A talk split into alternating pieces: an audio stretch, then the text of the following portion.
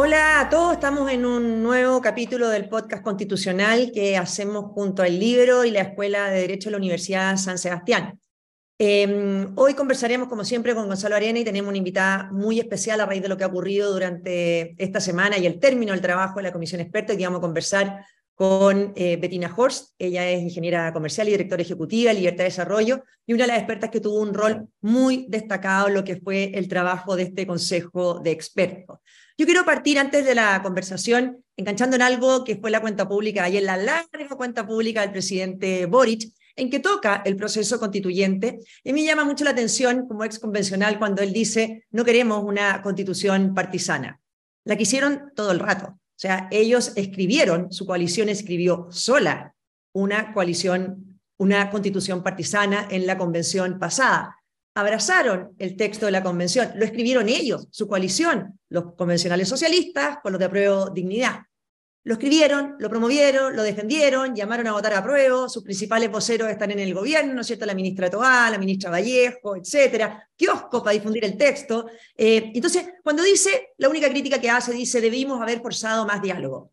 Sí, pero no basta, no era un tema solamente de falta de diálogo, sino qué pasó con aquellas ideas que fueron rechazadas abrumadoramente en ese plebiscito del 4 de septiembre. Desde ahí uno nunca ha visto un mea culpa, sino todo lo contrario. No abandona sus principios, lo dijo ayer de nuevo, no abandonan un milímetro sus convicciones. Yo de repente siento que hay como un interés en dejar que este texto de la convención casi como que lo hubiera escrito Elisa Lonconsola o Daniel Stingo solo, y no la coalición que hoy día está en el gobierno. Yo puedo tener muchas diferencias con Elisa Loncón, pero eso sí que me parece discriminatorio, ¿ah? enchufarle a ella como la responsabilidad sola de este, de este texto.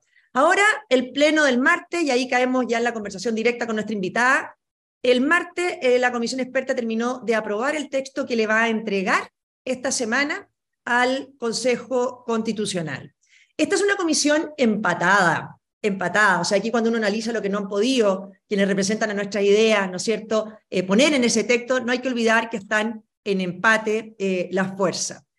Yo siento que ese texto es un insumo, pero no puede ser un límite para el Consejo Constitucional.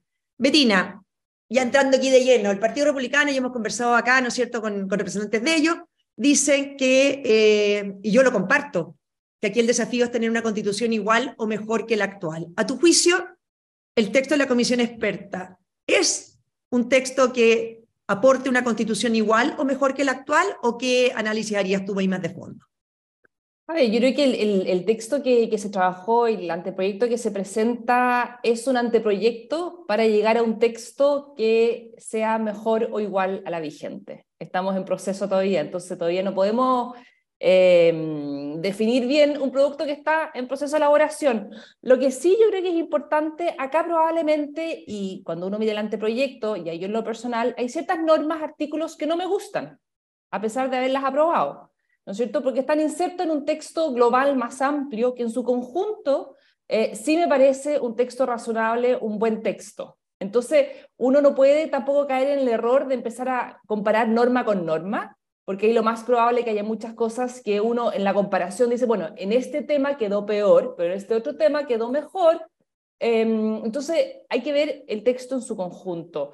Eh, lo que sí yo quiero, y enganchar un poco lo que dijiste al comienzo, Marcela, el tema de, de, lo que dijo el presidente de la cuenta pública, también lo que se instaló en la discusión de la, de, la comisión de expertos es este concepto de vamos a hacer una constitución habilitante, ¿no es cierto? Que no defina todo en la constitución, dejemos cosas a rango legal. Y que la verdad, como bien tú dijiste, el texto pasado, además de, de, haber sido partisano, era un texto que implementaba un programa de gobierno de izquierda radical, que de habilitante no tenía nada. Entonces, la verdad que en toda esta semana ya hemos visto, estos meses, desde que partió este proceso, ya hemos visto un poco ese discurso que, bueno, dado que tuvimos un fuerte rechazo, hoy día no queremos que sea un texto más bien de, derecha, como quizás lo pueden pensar los sectores más de izquierda, entonces hablan de este tan manoseado concepto de habilitante.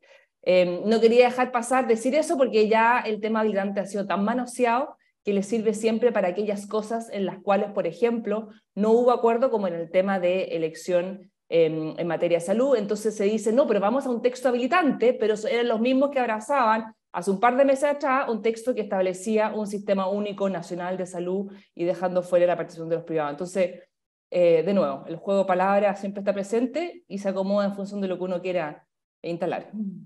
Bueno, súper importante lo que dice eh, la Betina, ¿no es cierto? Y de que esto está en un proceso.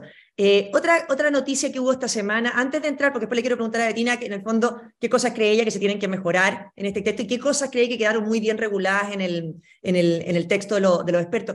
Gonzalo, eh, ¿fue el abrazo del oso lo que hicieron hoy día, esta semana, perdón, los parlamentarios socialistas pidiendo que en el plebiscito se votara el texto de los expertos y acortar el plazo de los convencionales? ¿O la entrevista de Gaspar Domínguez, que dice que este texto es la prueba feliz. Gaspar Domínguez fue vicepresidente de la convención y uno de los gestores más entusiastas del texto de la convención. De repente uno dice, pucha, si ellos están abrazando el texto de los expertos, flaco favor le hacen, ¿no es cierto?, a que otros sectores se puedan encantar con ese texto. Sí, lo que pasa es que hay que ver la estrategia más a largo plazo que tenga la izquierda sobre este texto. ¿ah? Como hablábamos hace un rato, eh, el Partido Comunista tal vez no llegue al final del proceso o llame a votar nulo o en contra definitivamente, eh, quizás los socialistas eh, no sé si van a solidarizar o no con, con la facción más extrema del Frente, del Frente Amplio y Partido Comunista, porque necesariamente el texto que va a llegar a la convención va a sufrir modificaciones y va a sufrir modificaciones que van a ser importantes para la izquierda. Eh, que yo entiendo, como decía la Betina, que tuvieron que negociar para llegar a este acuerdo en conjunto, para tener un buen proyecto global, pero cuando se produzcan, se, se, produzcan esos cambios muy concretos, pero que son muy importantes, por ejemplo, establecer la propiedad de los fondos de pensión, establecer la libertad, ¿cierto?, en materia de salud, etcétera, yo no sé hasta dónde van a durar esas buenas intenciones por parte de los dirigentes eh, de izquierda de, de la ex convención. Así que yo creo que esto es es un intento suave de, tratar de mandar mensajes a la convención que va a haber ahora el proyecto de que no hagan tantos cambios, de que esto es casi un texto definitivo, que también lo hemos escuchado en algunos eh, eh, expertos de la centro derecha, ¿ah? que quieren que este proyecto poco menos que sea el, el texto que simplemente los consejeros deben aprobar a favor o en contra, lo cual no me parece, siempre se entendió que esto era un borrador y por lo tanto los borradores siempre se pueden modificar eh, y con una legitimidad que la da, ¿no es cierto?, la mayoría electoral que tiene hoy día un sector dentro de la convención.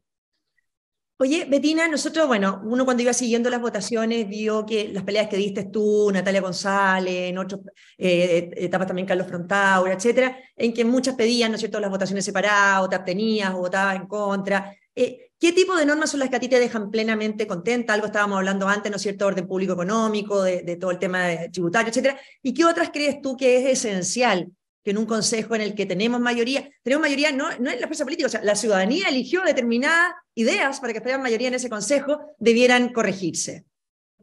Sí, a ver, primero que nada aclarar que hay ciertas cosas que efectivamente uno pidió votación separada, o se abstuvo, de frente rechazó y otras que aprobó. Eso no significa necesariamente que todo lo que aprobé eh, me gustaba, sino que también hay muchas cosas que eran parte de esta mirada global y que de la, la, la, negociación o la conversación entre los distintos sectores. Entonces, no porque todo lo haya aprobado me gusta todo tanto.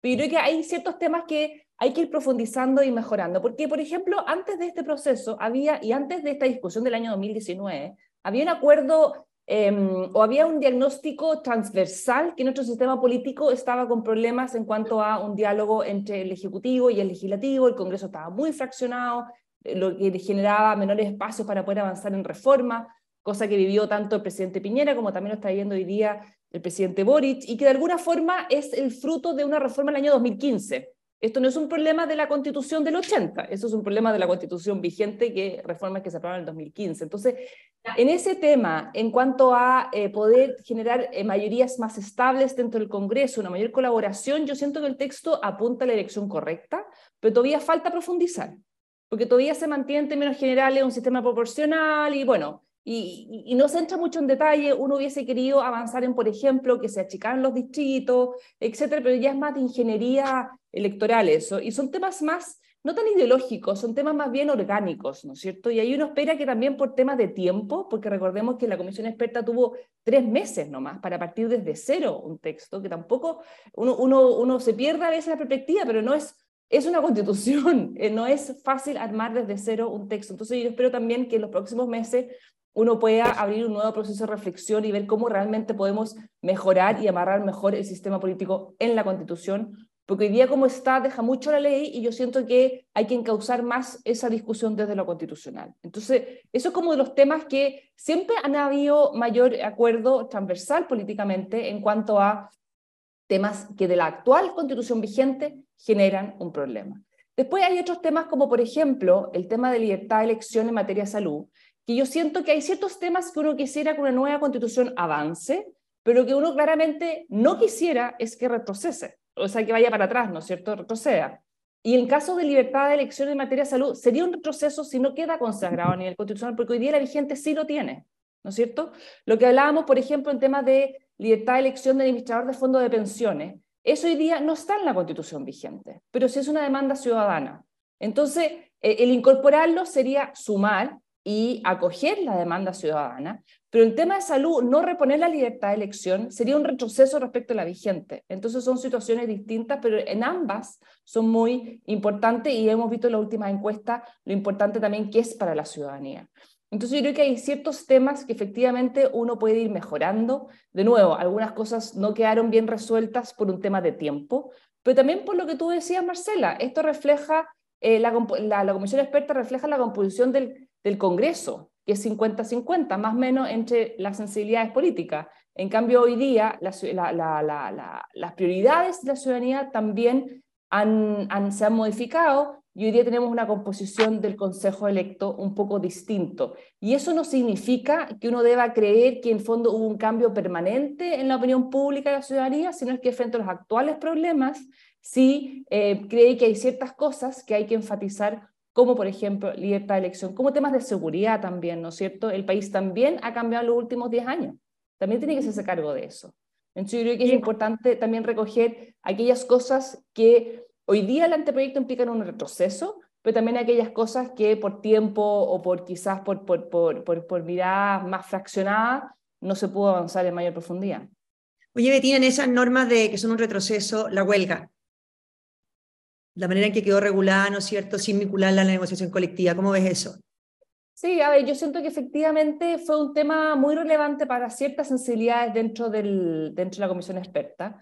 Eh, y finalmente lo que se aprobó es que eh, el derecho a huelga, el derecho a formar sindicatos, a pertenecer, pertenecer a sindicatos sin que nadie pueda ser obligado a, y la regulación de la huelga queda regulado en una ley de quórum calificado, 50 más 1, eh, y que es de iniciativa exclusiva del presidente de la República. Y en relación a la situación actual, en estricto rigor, el Código del Trabajo, que es la que regula la huelga dentro de la negociación colectiva, es una ley de quórum simple. Entonces, de alguna forma también se recoge esa preocupación que desde que, que, mía y de distintos también integrantes de la comisión, en cuanto a que no podemos avanzar en tener una permanente amenaza desde los trabajadores de, eh, de declarar la huelga en un contexto al margen de la negociación colectiva. También porque recordemos que siempre hay un temor desde ciertos sectores, y yo ese temor lo comparto, de que finalmente el tema de los sindicatos, el tema de las huelgas, sea una instrumentalización política de sectores más radicales de izquierda. Eh, y eso es una realidad que como país hemos enfrentado, por lo cual también hay que hacerse cargo y en fondo generar una institucionalidad que no permita la captura política de ciertos grupos organizados de trabajadores que finalmente, más que pelear por derechos de los trabajadores, lo que hacen es pelear por una ideología política que por lo demás sabemos que en el mundo ha fracasado. Oye, Gonzalo, hemos hablado otras veces en podcast acá, pero ya que lo está tocando la Betina, volvértelo a, a preguntar, ¿no es cierto? Esto de, de, lo habilitante, de que ciertas cosas no queden en la Constitución, pero queden entregados a la, a la ley, que, que es muy razonable, ¿no es cierto? Que las constituciones no reemplacen la, las mayorías políticas, la alternancia en el poder y todo, pero ¿qué pasa en un país como Chile en que el 38% creía en una constitución completamente antidemocrática como era la de la convención? Eh, ¿Cómo ves eso tú? Y, y, la misma pregunta a la Betina, ¿en qué se debieran centrar en mejorar en el, Consejo a juicio tuyo lo más relevante? Sí, lo que pasa es que, o sea, está, está bien, las constituciones no pueden regularlo todo y tienen que tener un sentido habilitante, pero si tenemos una constitución que no va a resolver nada, entonces en el fondo una constitución que tampoco va a servir mucho. Eh, en cuanto a los grandes consensos. Pero también decir que a veces, aunque deje abierto ciertas cosas la Constitución, la Constitución también tiene influencia en cómo va bajando esa legislación que la operativiza. Por ejemplo, mira, me, está acordando el tema de que, que, hemos, que, hemos, discutido tanto sobre cómo dejar a los partidos políticos, es decir, partidos políticos fuertes, con órdenes de partido, etc. hay un ejemplo histórico en Chile cuando los partidos fueron así, fueron fuertes, ¿ah? eh, y fueron fuertes porque dejaron una sola norma que hacía prácticamente que los partidos tuviesen el monopolio de presentar candidatos, y que fue en la época de Pedro Aguirre Cerda hasta Carlos Ibáñez del Campo, lo que se llamó la era radical. Y a partir de ese poder que tenían los partidos, surgieron otros poderes que los partidos se fueron arrogando porque como tenían el monopolio, ¿no es cierto?, la presentación de candidatos, podían hacerlo. Ahí empezó a, a implementarse lo que se llamó el pase, que en el fondo los ministros para asumir tenían que tener el permiso del partido. Y si el partido les decía que tenían que renunciar al ministerio, tenían que renunciar. Ahí estaba también el tema de la orden de partido y estaba el tema del cuoteo y además estaba el tema de presionar al presidente para los gastos, para que los parlamentarios, si bien no podían presentar leyes de, de gastos, lo hiciera el presidente a demanda de los partidos. Entonces, ¿y qué generó eso? Que entre 1938 y 1952 en Chile la política cayó en un desprestigio gigantesco y llegó Ibáñez con su eh, mensaje de aquí viene la escoba limpiar todo y salió presidente. Y fue el primer la primera experiencia populista que tuvo en Chile en su historia. Entonces, dejar partidos con tanto poder, uno siempre tiene que interpretarlo cómo lo van a mal usar, no cómo podría ser bueno, sino que cómo lo van a mal usar, porque esa va a ser la línea interpretativa que van a tener. Y yo creo que partidos demasiado fuertes, aunque se legisle después en la ley de partidos políticos otra cosa, dejando esas órdenes de partido y las cosas que están actualmente en la Constitución, vamos a tener partidos políticos que van a ser ingobernables, tan ingobernables como cuando hay partidos políticos débiles, ¿ah? eh, porque nos fuimos al otro extremo en la regulación que hoy día está en la Constitución. Así es, y en ese tema que, también lo hemos hablado, nos preocupa un poco, ¿no es cierto?, que, las directivas de los partidos en el fondo van a estar todas muy cómodas porque les dan herramientas para tener a sus grupitos ordenados, eh, pero no puede ser a costa de saltarse lo que eh, la soberanía popular y además desconociendo, como explicaba Gonzalo, la historia.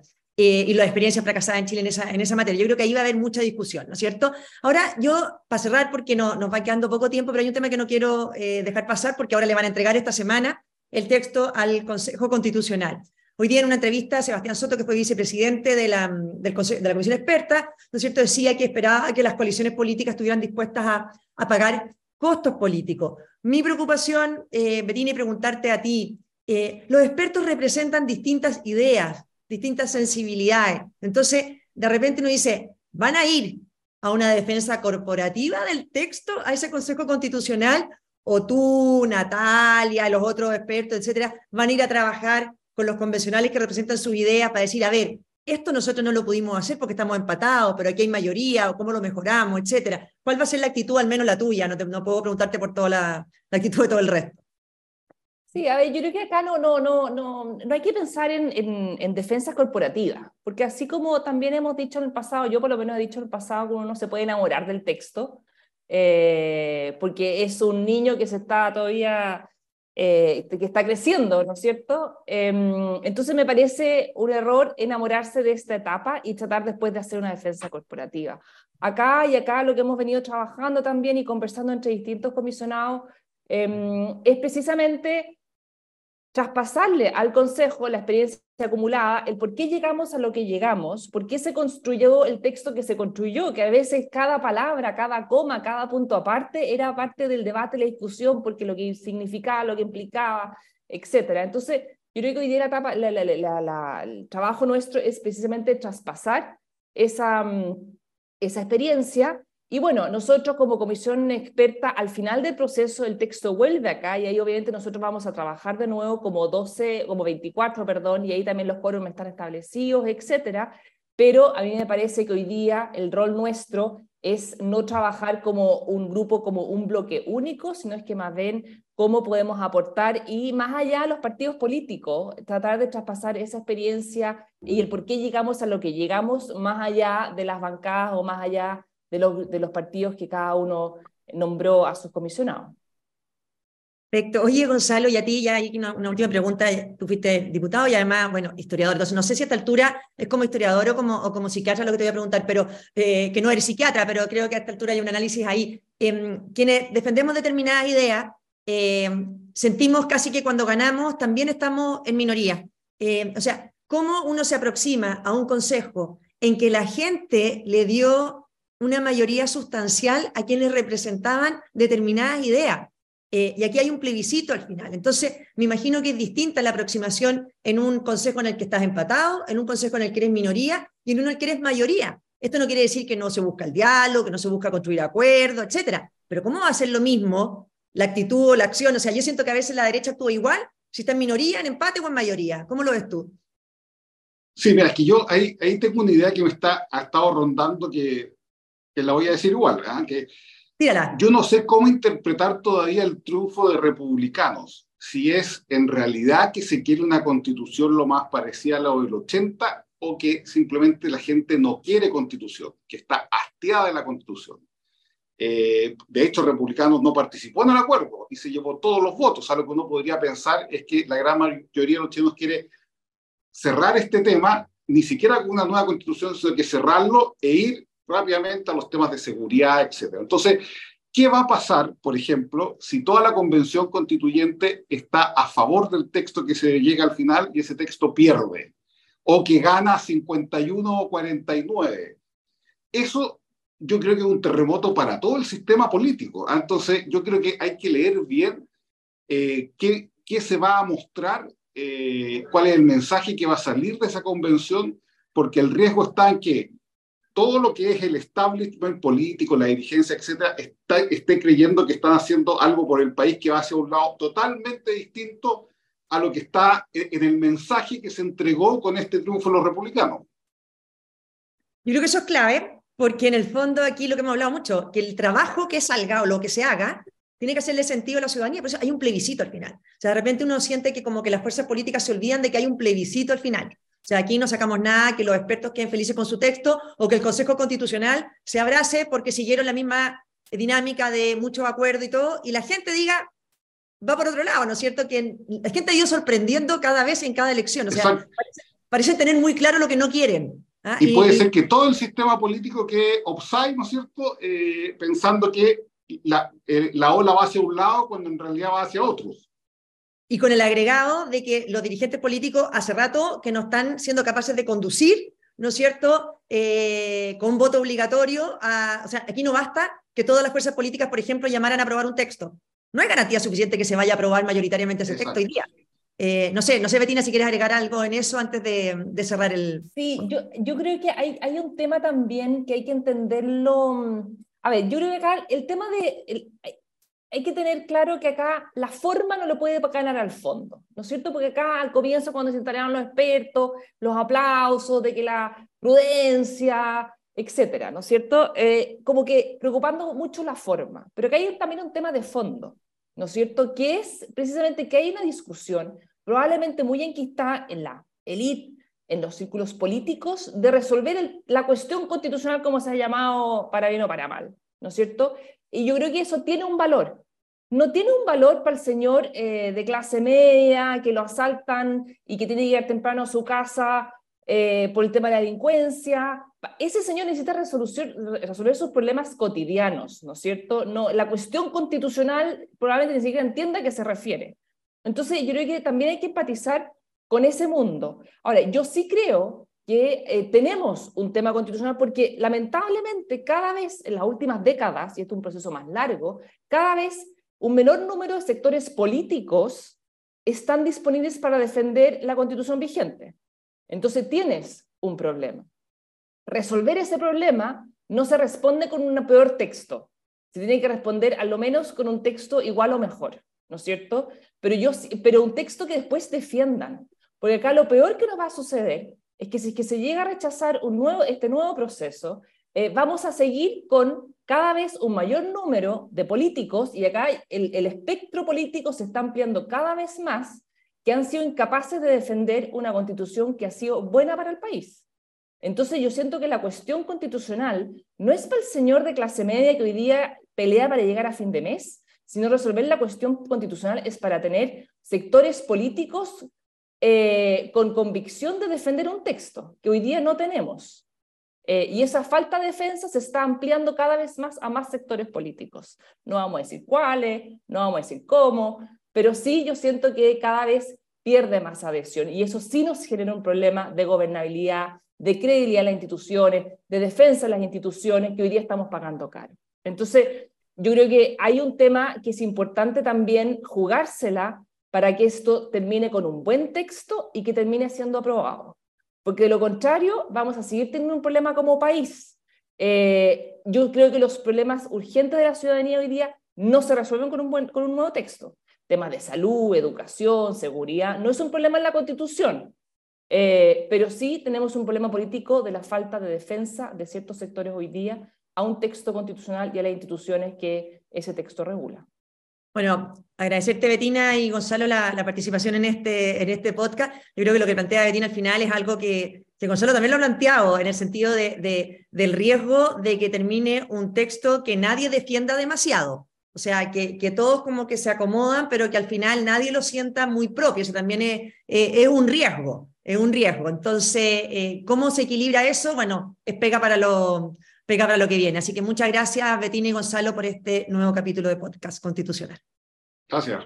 Que estén bien, gracias. Gracias.